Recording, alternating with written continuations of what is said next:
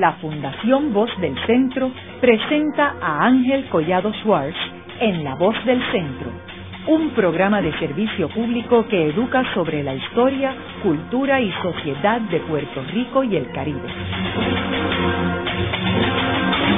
Saludos a todos. El programa de esta noche está titulado Las corrientes migratorias dominicanas en Puerto Rico. Y hoy tenemos como nuestros invitados al señor Adalberto Bejarán, Bejarán, quien es director ejecutivo del Instituto de Dominicanos y Dominicanas en el Exterior, y la señora Floreleida Arias, quien es la encargada de la División de Estudios del Instituto de Dominicanos y Dominicanas en el Exterior. Como sabemos, la comunidad dominicana es una comunidad eh, muy importante en Puerto Rico y es una comunidad creciente que hemos visto que ha ido aumentando durante los últimos años.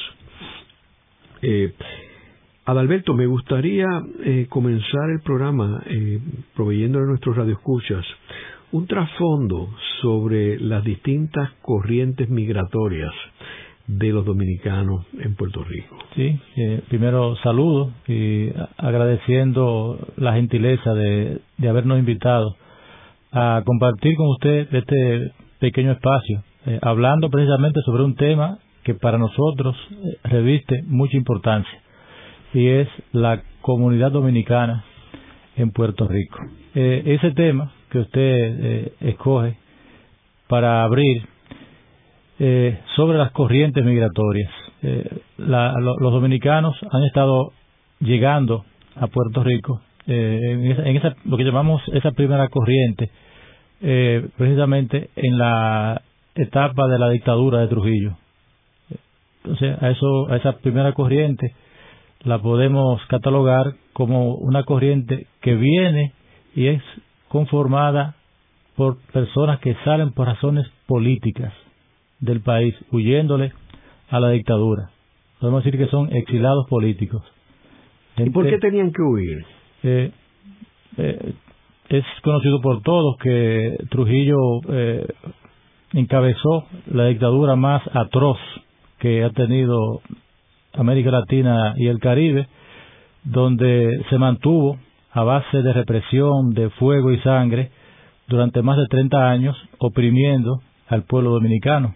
Y como consecuencia de, esa, de esos 30 años, una parte eh, de dominicanos decidió salir del país y no lo hacían por gusto, lo hacían porque solamente con su salida del país eh, podían preservar la vida.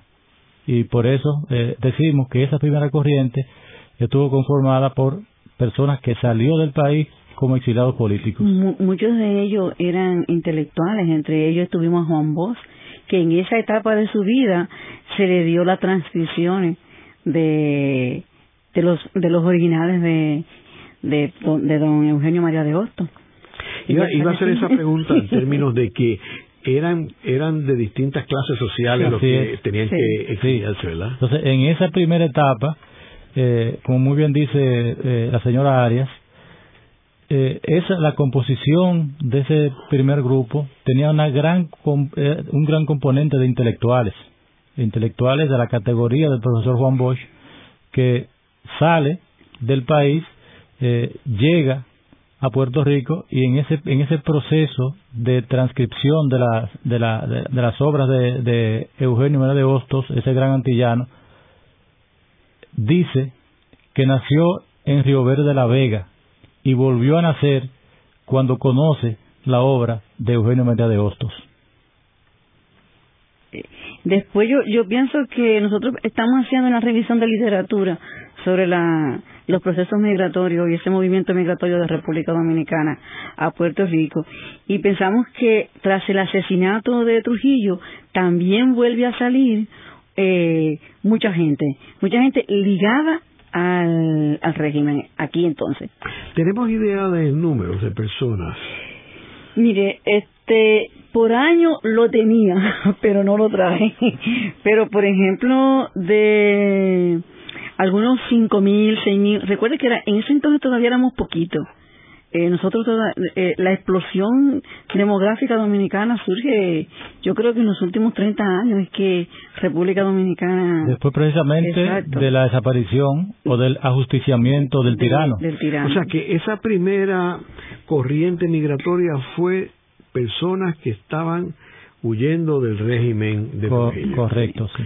¿Y la segunda eh, corriente? Bueno, uh, una vez ocurre el ajusticiamiento, entonces estalla la revolución o la, la revuelta de abril del año 65, que fueron unos años muy eh, difíciles para el país, porque vino una eh, inestabilidad política de varios cambios de gobierno, entonces estalla la, la, revolución de abril, que fue ese enfrentamiento entre, entre dominicanos, luego viene la intervención de 42 mil marines norteamericanos. Entonces, ese proceso provocó la salida de un gran número de dominicanos, unos, como muy bien decía eh, Flores Leida, de miembros o componentes de la dictadura, de ese aparato eh, de, la dictadura, y otros huyéndole a la inestabilidad. Eh, ahí también sale una gran cantidad de, intelectuales, pero aquí ya también salen dominicanos de, de toda clase. y ese segundo grupo, podemos decir que se compone ahí de ese proceso del año 61 hasta el 65. Ahora, ese grupo eh, que vino a Puerto Rico iba también a Nueva York y a otros sitios también, ¿verdad? Sí, sí. Este, de, hecho, muchos venían aquí y usaban Puerto Rico y luego se trasladaban a, como puente. Como puente. Nueva York y Cuba. Entonces, eran, eran de los eh, lugares a que iban. Entonces después viene otra otra ola que es cuando los gobiernos de Balaguer, que salen al exilio obligados prácticamente, muchos jóvenes eh, izquierdistas de, con ideas revolucionarias que lo estaban exterminando. Y entonces salen al exilio y Puerto Rico es uno de los puntos, pero vuelve a ser como un, un punto de puente, porque era lo más cercano, Puerto Rico, y de aquí se movían a diferentes... Básicamente hacia los Estados Unidos. Hacia los Estados Unidos. Porque los de Cuba iban directo a Cuba. Claro, los de Cuba iban directo a Cuba. Porque hubo una parte a Cuba, hubo eh, una gran parte iba a, Caracas, a México, y otra parte se iba allá a Europa, Francia, España. Eh, eso eran ya eh, eh, personas que estaban muy ligadas en la parte política opositora a los gobiernos del doctor Balaguer, que dicho sea de paso, en su primera etapa duró 12 años. Y fueron 12 años de, también muchas ocasiones eh, muy turbulentos, donde la juventud que se oponía eh, al, al, régimen de, del doctor Balaguer, pues prácticamente eh, o eran apresados, algunos de ellos fueron asesinados y otros pues optaban o eran obligados a salir del país. Ahora, ¿cómo tú compararías ese ese gobierno de Balaguer con el gobierno de Trujillo? Bueno, eh, Balaguer, eh, Trujillo fue una dictadura atroz, como decimos, eh, que está catalogada una de las dictaduras más sangrientas de, toda América Latina y el Caribe. Balaguer ya entra en un periodo de transición, en una época post-trujillista, pero Balaguer sale del trujillismo. es una realidad. Ahora Balaguer eh, modera algunas acciones del régimen de Trujillo, eh, mucha gente eh, establece de que Balaguer eh, es impuesto por, por los Estados Unidos, eh, lo dejan gobernando y salen del país ya las tropas norteamericanas y dejan a Balaguer instalado en el gobierno. Entonces, Balaguer también viene, gobierna en una época muy difícil en términos de, de los conflictos internacionales, en plena Guerra Fría y en esa lucha en contra del comunismo y nosotros mismos, porque nosotros, los jóvenes, de, que, lo que estábamos jóvenes cuando Balaguer, somos producto de una posguerra, o sea, crecemos en la posguerra y en una postintervención eh, norteamericana, cuando nosotros éramos pequeños, éramos más bebé, éramos, o sea, nosotros vivimos la intervención norteamericana. Eh, y nosotros crecimos en esa en ese ambiente. en ese ambiente de la, de la posguerra y la posintervención. Ahora, sabemos que Estados Unidos ocupó a la República Dominicana durante el siglo XX por varios años. Eh, y luego eh, Trujillo en realidad es una criatura de los Estados Unidos. La primera intervención fue en el año 1916. Y hay quienes dicen que Trujillo también fue una eh, hechura de su momento, porque era la política de los Estados Unidos de aquel momento. Cosa que con el tiempo, gracias a Dios y nuestro pueblo han logrado que muchas cosas de esas vayan cambiando. Ahora, Estados Unidos eh, respaldó al régimen de Trujillo hasta el final y de hecho las investigaciones arrojan que la Agencia Central de Inteligencia tuvo que ver con el asesinato de Trujillo. Eh, ahora, luego de que eh, Trujillo es ajusticiado, tenemos que Después, antes de Balaguer, surge el gobierno de Bosch. Correcto. Ahora, ese gobierno de Bosch eh, no gozaba del respaldo de los Estados Unidos. Bueno, eh, fruto precisamente del ambiente político que vivía eh, la región, básicamente el área del Caribe. debemos recordar que estaba prácticamente recién triunfada la revolución cubana y había un falso, una falsa creencia de que eh, el profesor Juan Bosch seguía fielmente eh, esa línea política, cosa que la historia se ha encargado de demostrar de que fue un gran error el derrocamiento de, del profesor Juan Bosch. La República Dominicana eh, perdió mucho. Nosotros los dominicanos quizás nunca logremos recuperarnos del efecto negativo, nefasto para el país que tuvo ese golpe de Estado. Y eh, no es secreto porque ya muchas cosas ya se han, ido saliendo eh, ya a la luz pública, la historia se ha encargado de, ir, y los historiadores se han encargado de ir sacando eh, muchas cosas que en su momento fueron tapadas y con el tiempo se han ido sacando a la luz pública acontecimientos que ocurrieron por qué ocurrieron, quiénes fueron cómplices de esa, de esa situación y se ha podido medir las consecuencias al punto de que muchas obras de infraestructura, de desarrollo determinante para la época, porque don Juan fue un político que eh, todos entendemos que estuvo por encima de su época, y gran parte de las grandes obras de infraestructura que eran fundamentales para el desarrollo de la República Dominicana fueron paralizadas, fueron tronchadas. Y 20 y 25 años después es que esas obras se han podido construir, algunas de ellas, porque hay otras que ni siquiera se han, construido.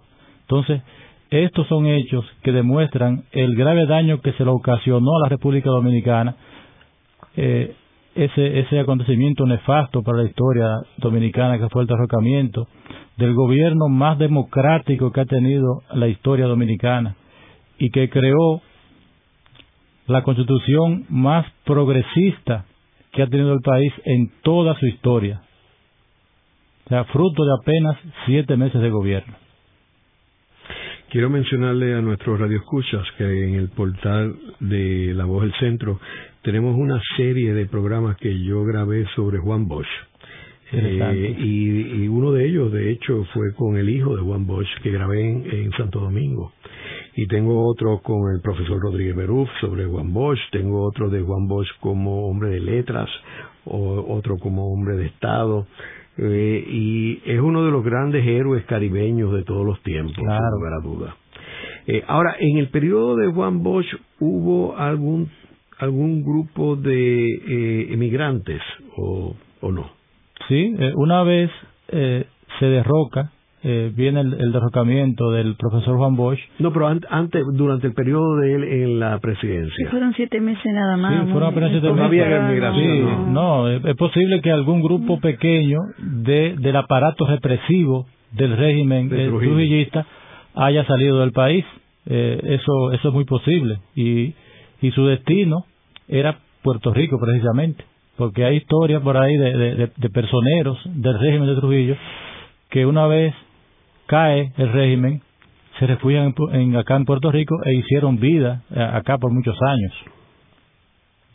Ahora, luego que, eh, que derrotan al gobierno de Bosch y entonces viene Balaguer, Eh, ahí también, como mencionamos, esa es la segunda corriente de la claro, que ocurre en ese proceso, en esos, en ese periodo, eh, muerte del, del, del tirano, derrocamiento del profesor Juan Bosch, esos varios gobiernos inestables que culmina eh, culmina entonces la, con, la, con la revolución, la intervención norteamericana, ahí dijimos que hay una, una, una segunda corriente y luego viene entonces ya con el primer régimen de Balaguer, que llamamos de, de los primeros 12 años, que es del año 1966 hasta el 78.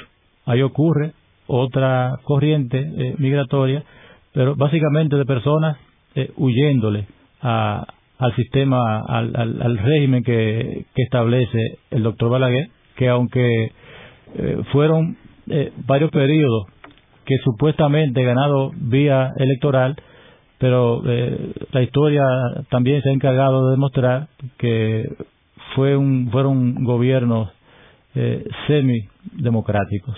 Y ahí entonces ocurre otra corriente migratoria. ¿Cuándo es que surge esa nueva corriente? No, esa corriente surge, inmediatamente entra Balaguer, porque entonces viene un proceso de podemos decir, de aniquilamiento de muchos de los de los personajes que se destacan en ese en ese proceso de la llamada Revolución de Abril. Entonces comienzan a caer parte de esos jóvenes y eh, una parte de ellos y sus familias eh, optan por salir del país como única forma para garantizar su, su existencia. Eh, luego que Balaguer entra en el poder y él estuvo cuántos años presidiendo? En ese primer periodo, en esa primera fase fueron 12 años. ¿Y después? Después, en el 90, vuelve a... En el 86. En el 86, vuelve a, a, retomar el gobierno, entonces tiene, tiene otro, otra etapa de 10 años. Hasta el 96. Hasta el 96, correcto. Y en ese periodo continuaba corrientes migratorias. Sí, no, antes, antes de Balaguer volver en el 90, pues ahí eh, entra el Partido Revolucionario Dominicano a gobernar el país a partir del año 1978. En el 83 82. en el 82 eh, ocurre un estallido social. Ah, no, en el 84. En el 84. Exacto. Eh, ocurre un estallido social. En abril del 84.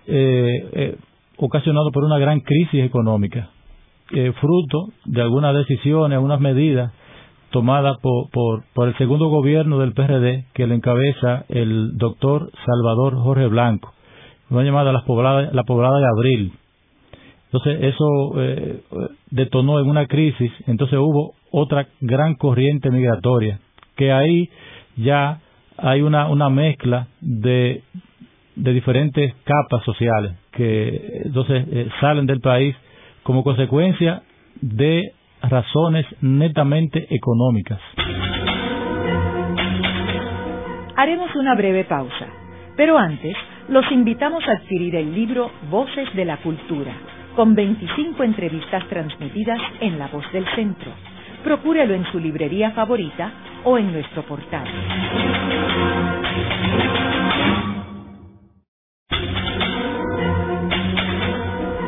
Están escuchando a Ángel Collado Schwartz en La Voz del Centro. Ahora pueden accesar a toda hora y desde cualquier lugar la colección completa de un centenar de programas transmitidos por La Voz del Centro mediante nuestro portal www.vozdelcentro.org.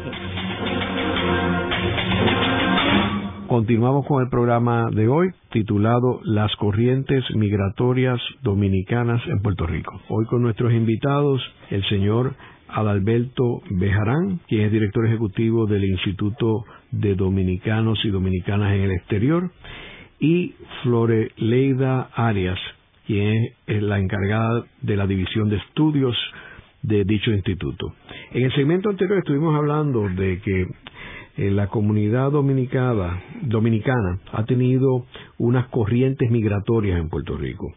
Eh, vemos que la primera surge a raíz de la dictadura del nefasto eh, dictador Rafael Leonidas Trujillos, quien estuvo a cargo del gobierno eh, de la República Dominicana de 1930 a 1960 y que fue una criatura del gobierno de los Estados Unidos eh, desde los momentos que ellos habían este, eh, ocupado la República Dominicana, que Trujillo era un, un principiante como este militar. Militar.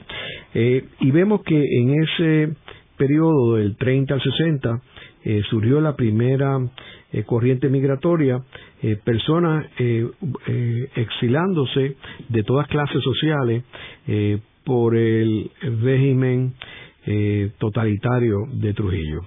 luego que Trujillo es ajusticiado en 1960, tenemos una segunda corriente migratoria que es aproximadamente de 1960 al 1970, y esta está integrada por personas que pertenecían al régimen de Trujillo y otros que estaban huyendo de la inestabilidad que había en la República. Eh, vemos también que en, este periodo es que surge desde el gobierno eh, de Juan Bosch, eh, que fue un, gobierno bien corto, y fue derrotado por los propios americanos que intervinieron en, no solamente en la caída de Bosch, sino en, ocupar la República Dominicana por un periodo eh, corto, eh, con eh, una revolución que surge allí en abril de 65. vemos también que luego la tercera corriente, ahí fue que nos quedamos en el segmento anterior, surge en el 1982. quiero aclarar que si bien estas son corrientes, esto no significa que durante estos periodos que no eran estas corrientes, había emigración, o sea, había emigración, pero eran la normal. La normal. Este es periodos de, de donde se aumenta la emigración dominicana a Puerto Rico. Entonces, esto es 1982. Eh, ¿Por qué surge? E, económica. O sea, realmente ahí es que está el grueso de la migración dominicana a Puerto Rico. Del, do, del 82 al 2002. Eh, del 1960 al 2002 se estima que a Puerto Rico entraron unos 120 mil eh, dominicanos legalmente. O sea, del 82 mm, al 2002, en esos 20 años, entraron el 73% de, esos, de esas personas. O sea, pero ahí se dieron económicamente, la economía dominicana se deterioró eh, terriblemente, había una escasez y una crisis en los servicios, en, el abastecimiento. Eh, nosotros no encontrábamos azúcar en las a pesar de ser un país ah, productor. de azúcar, no teníamos azúcar, usted iba, eh, la inflación era, era una cosa increíble, usted iba hoy al, al supermercado y le decían esto cuesta dos pesos, y al otro día volvía, cuesta cinco, ah, pero ayer costaba dos, sí, sí, pero eso era ayer, hoy cuesta cinco. Sí, sí. Fue, fue una cosa fue una crisis que había que muy, eh, muy profunda. Eh, eh, la gente popular eh, a los a los supermercados se le llegó a decir la, la el pasillo de los lamentos porque las personas iban eh, como dice, dice Flor Leida hoy encontraban las cosas a un precio y mañana estaban a otra al punto que en los grandes supermercados había un personal que trabajaba de noche cambiando precios. Y en un momento que se llegó a perder el crédito. O sea los los los comercios no daban crédito. Porque eh, hoy llenaban eh, su inventario con X inversión y era tanta la fluctuación que había en, los precios que no daban crédito. Porque si daban crédito a, a, un mes, a dos meses, cuando iban a reponer esa mercancía, ya el dinero que le entraba, fruto de la venta que habían hecho a crédito hace tres meses, no le daba para reponer el inventario. Y realmente fue un momento muy difícil para el país, lo que provocó entonces que aumentara ese pico de eh, migratorio. Eh, y básicamente el dominicano usaba Puerto Rico como el lugar más cercano, más fácil, más fácil de, de llegar. Es más fácil el idioma, eh, la gente, o sea, el puertorriqueño eh, de por sí es una persona amable, es una persona solidaria, es una persona eh, atenta, y usted llegaba, se sentía eh, como parte en su casa, el clima, todas esas cosas. Y entonces esa, esa gran mayoría que sale de, de los 80 hasta principios de los 90 es básicamente económica. Y son las personas de los sectores más empobrecidos de la República Dominicana. Porque realmente había, no había producción. No, hubo eh, un tema importantísimo que fue el deterioro de la clase media. O sea, la clase media bajó a unos niveles eh, de pobreza. De pobreza. De pobreza. O sea, usted tenía un carro y no podía eh, cambiar. Eh, tenía que seguir con su carrito viejo y cuando se dañaba, se dañaba. Entonces luego, con el retorno de Balaguer al poder, surge y se incrementa la, la migración, pero ahí, ahí viene un componente que es de jóvenes profesionales. Muchos de ellos, en los cuales eh, nosotros somos producto de ese, de ese movimiento, de ese momento, como, ok, estamos volviendo atrás. Este, Viene un momento de desesperanza. De desesperanza, como ya no hay nada que buscar. Y entonces, surge entonces ahí y emigran una serie de jóvenes recién graduados de la universidad, eh, médicos, ingenieros, abogados, y muchos de ellos acá a Puerto Rico y otro grupo hacia hacia Nueva York, básicamente. Y muchos vienen a Puerto Rico, eh, bueno, porque Puerto Rico es pequeño, se, se van y usan Puerto Rico como puente para volver a Nueva York.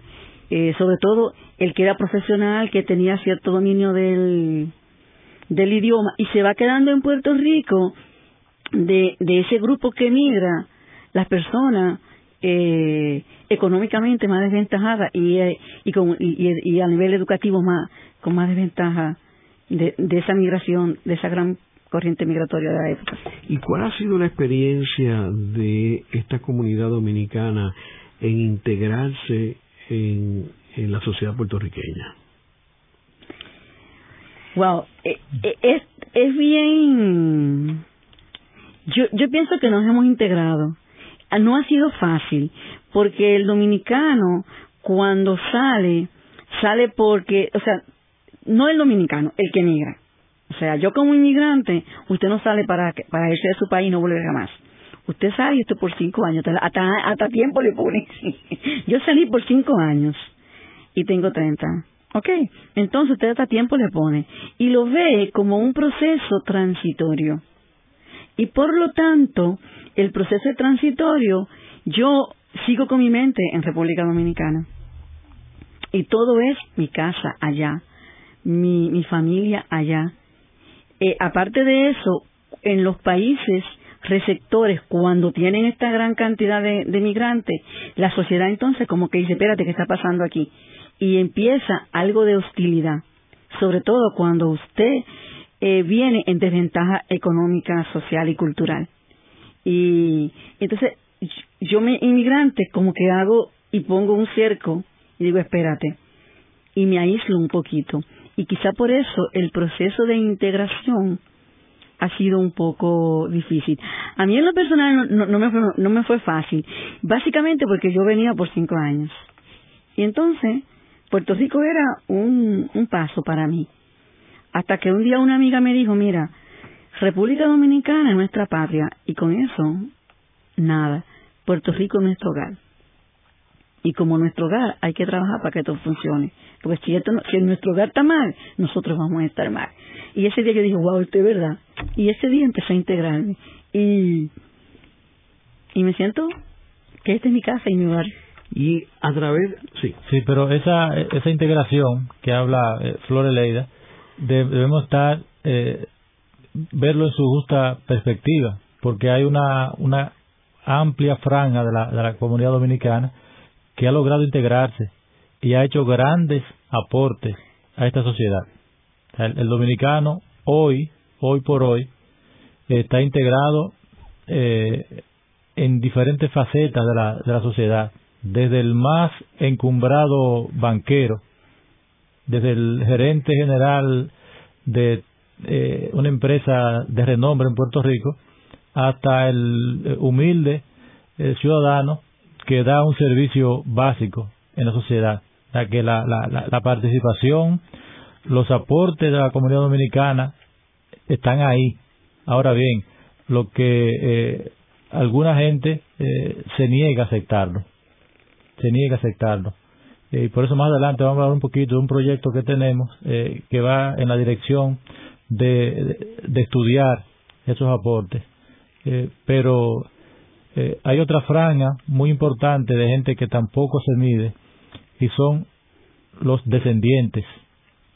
Porque si hablamos que eh, hay gente que dice que en Puerto Rico viven 100.000, 200.000, 250.000 dominicanos. Hay quienes se atreven a decir 300.000. Pero, ¿y los hijos de esos dominicanos? ¿Y los hijos de matrimonios mixtos de dominicanos y puertorriqueños? Aquí estamos eh, Floreleida y yo. Ella tiene eh, tres hijos nacidos en Puerto Rico. Uno nacido en República Dominicana y dos en Puerto Rico. Y es una boricua de los tres.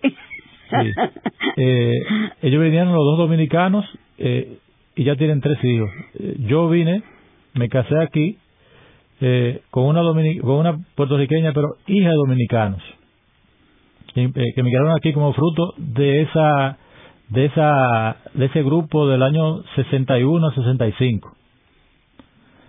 Ese, ese matrimonio tuvo tres hijos nacidos en Puerto Rico.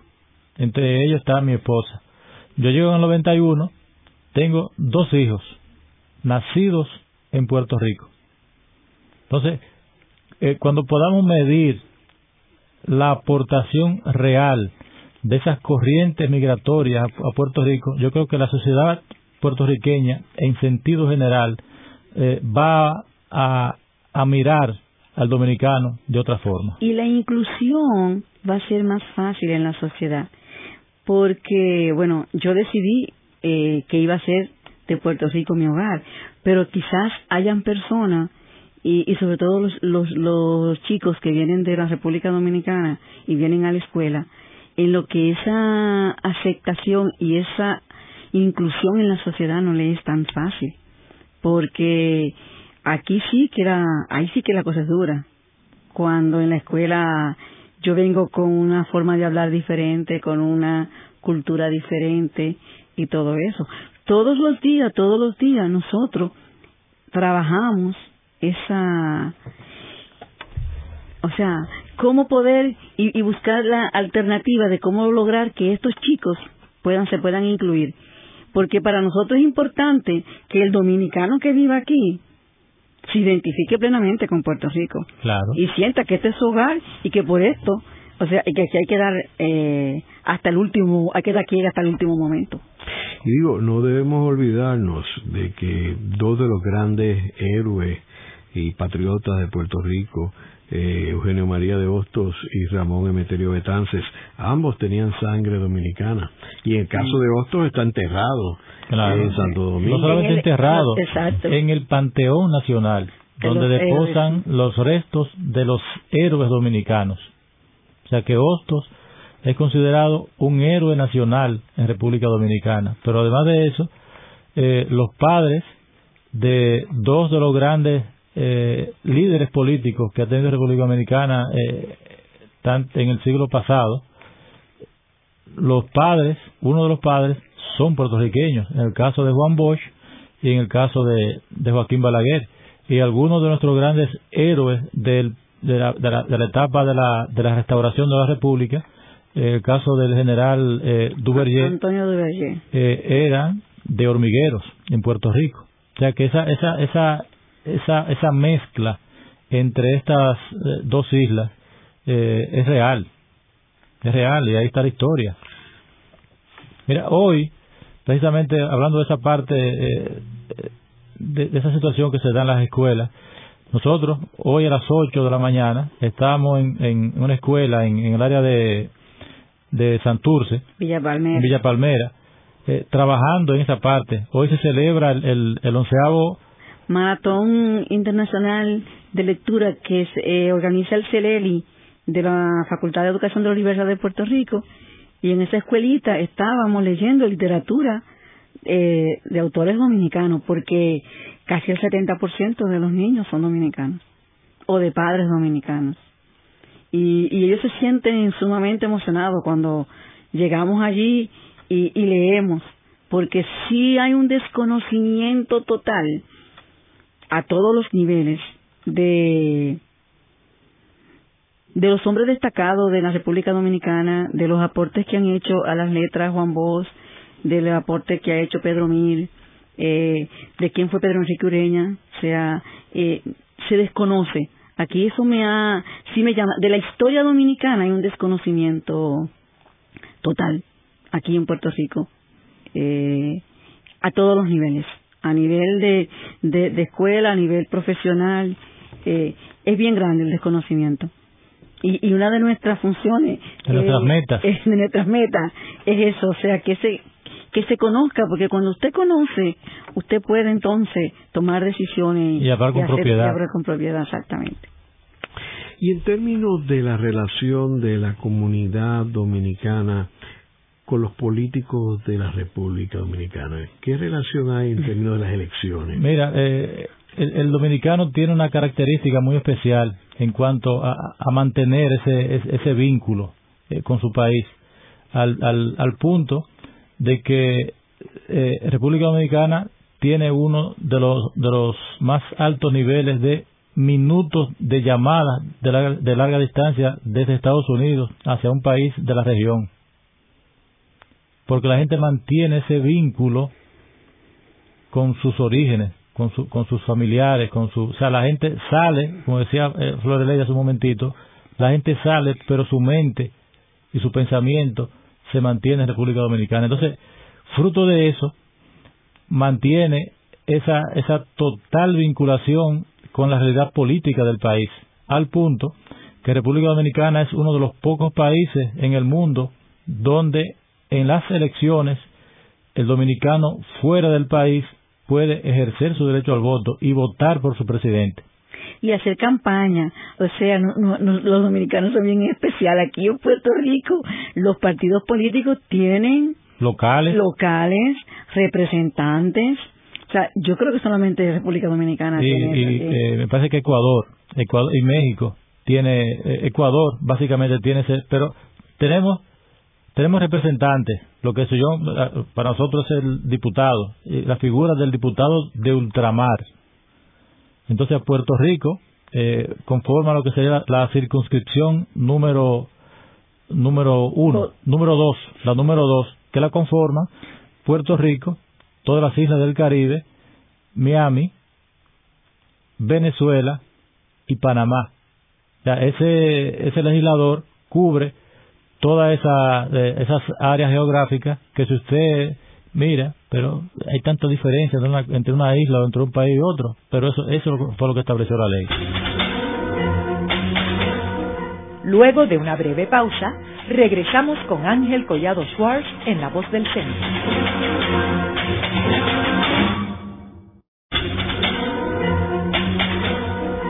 Están escuchando a Ángel Collado Schwartz en La Voz del Centro ahora pueden accesar a toda hora y desde cualquier lugar la colección completa de un centenar de programas transmitidos por la voz del centro mediante nuestro portal www.vozdelcentro.org. En el segmento anterior estábamos hablando sobre la participación de la comunidad dominicana en las elecciones de la República Dominicana y me comentaban que ellos o sea, la comunidad participa en estas elecciones este, eh, de una forma activa. Eh, ¿Como cuántos votos recibe el proceso electoral dominicano de los puertorriqueños en Puerto Rico? Bueno, de los dominicanos residentes en Puerto Rico. En Puerto Rico, eh, los inscritos hay alrededor de 24 mil eh, ciudadanos aptos para votar. ¿Y cuántos votan de eso? Eh, de eso votaron alrededor de, alrededor de 11.000. Mm. Eh, participaron en el proceso.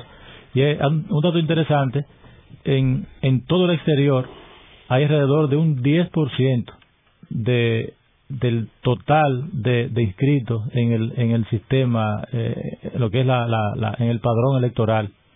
Sobre 300.000 dominicanos están inscritos en, en el exterior, aptos para votar. Lo que quiere decir que en unas elecciones relativamente cerradas, el voto en el exterior puede determinar quién gobierna la República Dominicana. Eso es un dato muy, muy interesante que obliga a los partidos políticos a ponerle atención a, a, esa, a esa franja de, de los votantes, aunque la participación en los procesos regularmente ha sido por debajo del promedio que, que vota, de los, ciudadanos que votan en los procesos allá en el país. Ahora, y en términos de la participación de la comunidad dominicana en las elecciones de Puerto Rico. Locales. Bueno, también ha habido una, históricamente una participación, pero ahí no tan, no tan importante, porque ocurre lo que ocurre en todas las sociedades, que eh, entonces ese voto se disgrega y recordar que solamente tienen el derecho al voto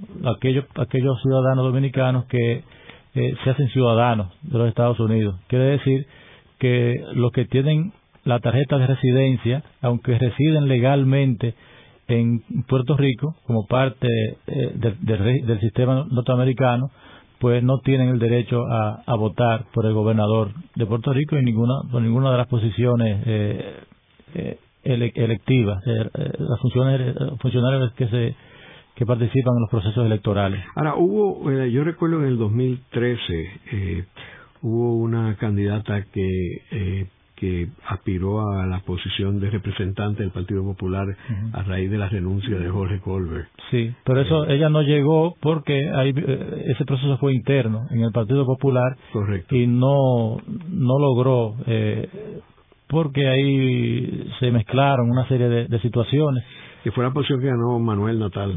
exacto, sí, Manuel Natal. Ahora, también este, yo conocí recientemente a una persona eh, dominicana que es eh, miembro de la Asamblea Municipal de San Juan.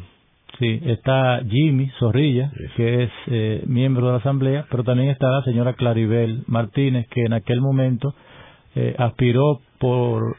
para, asambleísta y ahora es asambleísta que también entró por una persona que, que salió y entonces ella eh, entró eh, como asambleísta y hoy por hoy entonces tenemos dos asambleístas en el municipio de San Juan, eh, un asambleísta creo que es en, Carolina y un asambleísta en, me parece que en Vega Baja, que es donde está la doctora Ana Marchena. Ahora, a raíz de la crisis económica en Puerto Rico, y que la República Dominicana ha tenido un buen desarrollo económico en años recientes y, lo, por lo menos los datos y las cifras este, económicas son positivas en términos de la República Dominicana. ¿Cómo lo, la comunidad dominicana ve este cambio de, de señales este, de Puerto Rico estar en una situación bollante a estar en la situación que está ahora y la República Dominicana estar en una mejor situación. Bueno, esa, esa situación bollante que tuvo Puerto Rico eh, hace unos años fue en gran medida lo que se convirtió en un atractivo para el dominicano eh, venir a Puerto Rico a, o para establecer periodos cortos, como decía Flores Leida, o para quedarse de manera definitiva, como lo han hecho muchos, y hacer de Puerto Rico su, su hogar, su casa. Ahora, a raíz del cambio de esta situación. A raíz de ese cambio, entonces, eh, mucha gente, y eso nosotros eh, tenemos conocimiento, ha eh, optado por regresar a su país y ha bajado de manera significativa la llegada de inmigrantes de, de República Dominicana hacia Puerto Rico, porque no es un secreto eh, la, el crecimiento económico que ha tenido la República Dominicana en los últimos años, entonces esa estabilidad económica real eh, ha traído como, consecuencia que ha comenzado a, mejorar los niveles de vida en República Dominicana, han comenzado a haber muchas más oportunidades para que el dominicano eh, entienda que en su país es posible tener buena calidad de vida, pero además ha comenzado el puertorriqueño a ver la República Dominicana como una opción de vivir. Y hay muchos puertorriqueños que han decidido, profesionales y comerciantes, eh, de eh, tener a la República Dominicana como una opción y lo han hecho. Eh, nosotros conocemos muchos que, que hoy están viviendo en República Dominicana, que le está yendo muy bien porque ocurre esa parte que del inmigrante que cuando uno llega a un país eh, ve oportunidades que muchas veces el local no las ve o llega con una con una mente mucho más abierta eh, y dispuesto a aprovechar todas las oportunidades que se que se ofrezcan. Y un dato importantísimo en términos económicos. En el primer semestre del presente año el Banco Central acaba de informar hace unas eh, creo que hace dos semanas que el crecimiento de la economía está en un 7.4%, con una inflación por debajo del 2%. Entonces, cuando tú eh, haces esas, esas comparaciones, eh, te das cuenta que el crecimiento es real. Entonces, esa, ese periodo que ya va para 10 años de crecimiento constante por encima de un promedio del 5%, eh, con el año pasado estuvo en 7% y ya este año está sobrepasando ya el, el 7, el 7.4, eh, lo que ha provocado es que al, el Estado, como ente recaudador, ese crecimiento económico eh, ha conseguido que sus ingresos aumenten y de esta manera pues mejora la infraestructura en sentido general, mejores carreteras, eh, mejores puentes, mejores aeropuertos, mejores puertos, pero algo muy importante, que ha mejorado los servicios sociales que ofrece el gobierno a la población. Y como consecuencia esto se deriva en una mejora en la calidad de vida del dominicano.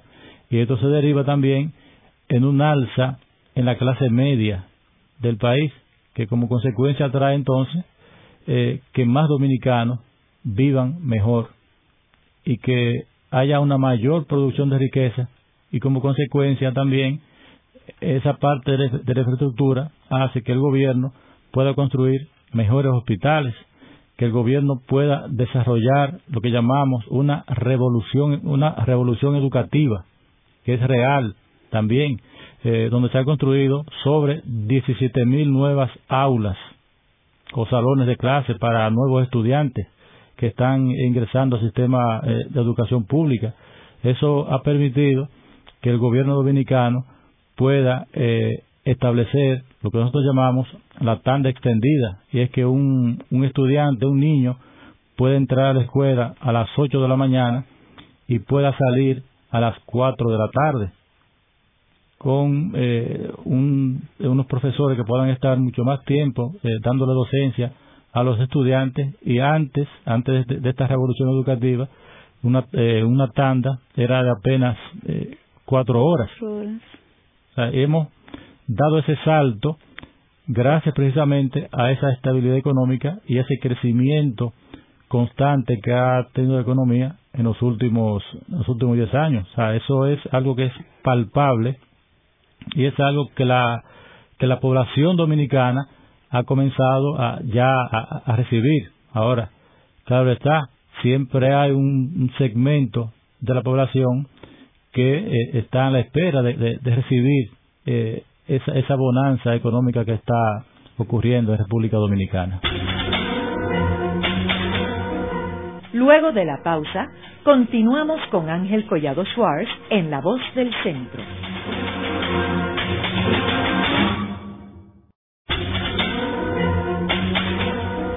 Continuamos con la parte final de La Voz del Centro con Ángel Collado Schwartz.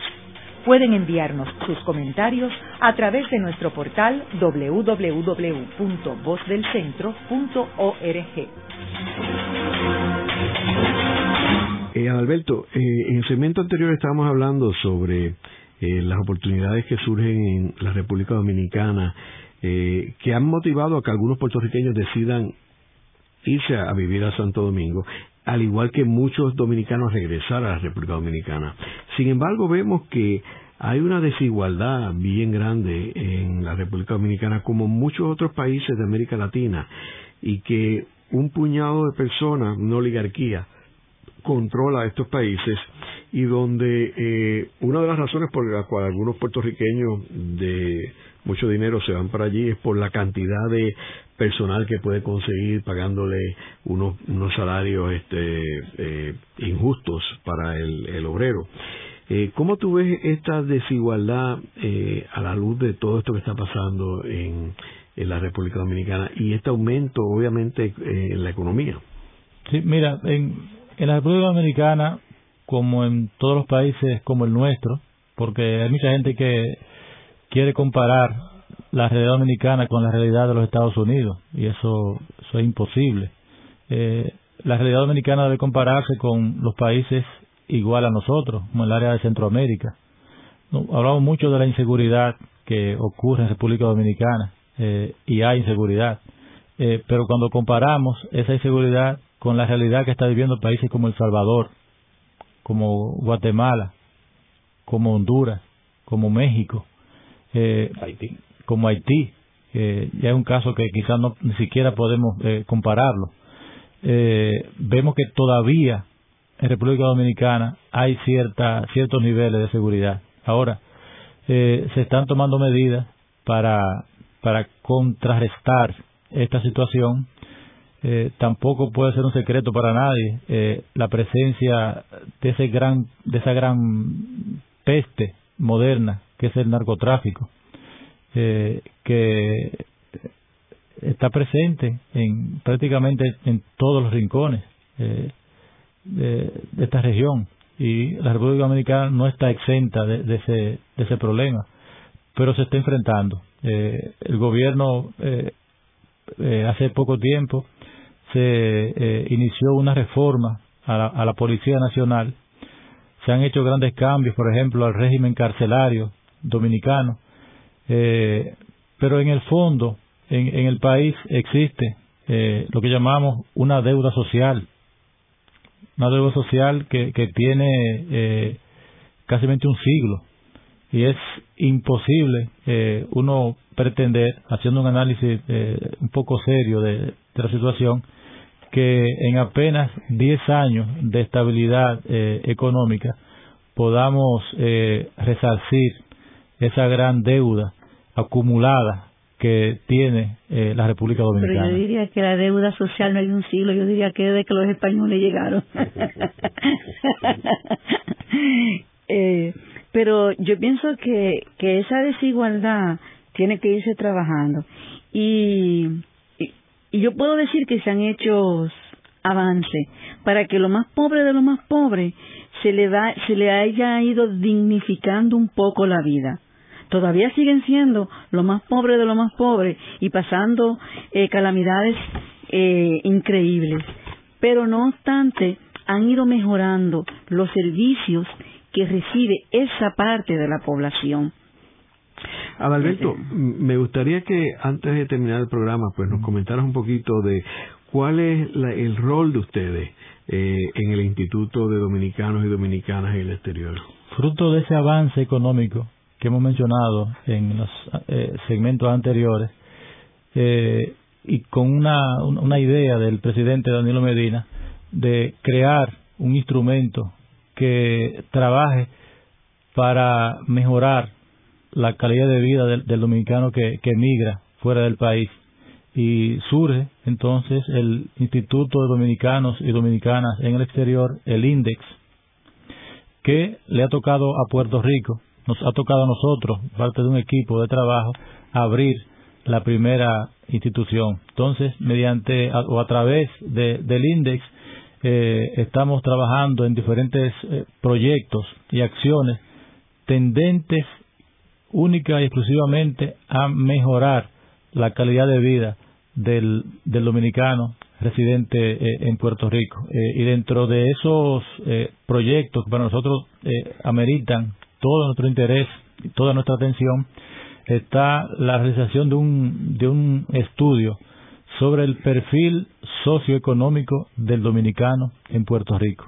Eh, ahí estamos tratando de, de, aglutinar un grupo de prestigiosos estudiosos puertorriqueños al nivel del doctor Jorge Rodríguez Beruf, del doctor César Rey y de otros estudiosos eh, puertorriqueños y dominicanos que le hemos hecho acercamiento y se han comprometido de manera eh, verdadera y sincera a formar un equipo de hombres y mujeres para hacer este gran estudio que por primera vez podría establecer eh, cuál es el perfil del dominicano en Puerto Rico. ¿Cuántos somos?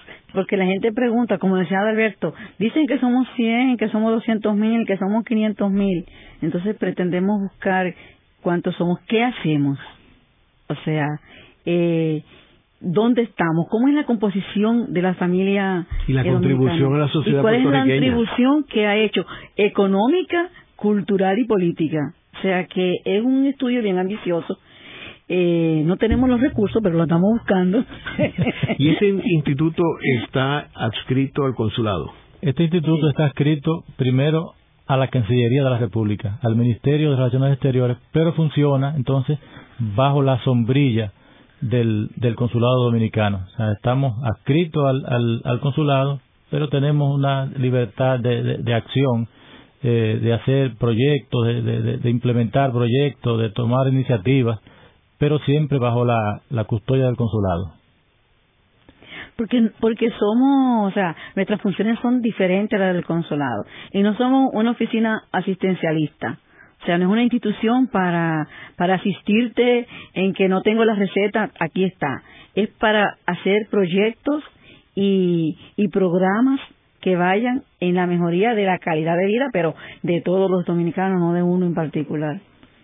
¿Y cuántas personas participan en el instituto? Hasta ahora somos eh, 14.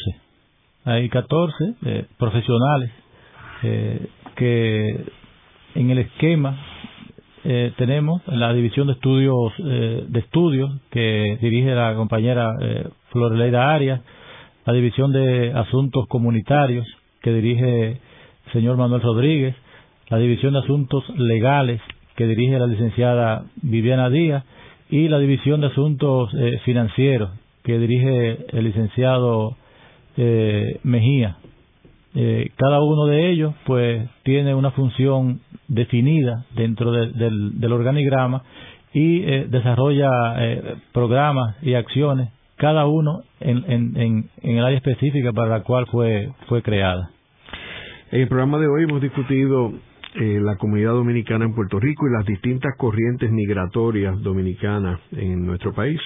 Vemos cómo esta comunidad ha hecho una contribución bien importante en la sociedad puertorriqueña eh, y Puerto Rico, al igual que otros países, se nutren de corrientes migratorias. Las corrientes migratorias es lo que ha hecho Estados Unidos el principal país eh, del mundo y a través de la historia en los distintos países del mundo todos han tenido corrientes migratorias que en algunos casos eh, están motivadas y el detonante es eh, escenarios políticos, en otros casos oportunidades económicas pero que al final es positivo para las sociedades tener corrientes migratorias. Buenas noches.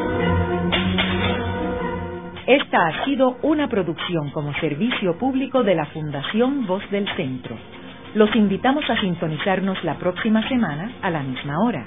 Y recuerden que pueden adquirir el libro Voces de la Cultura en su librería favorita o en nuestro portal.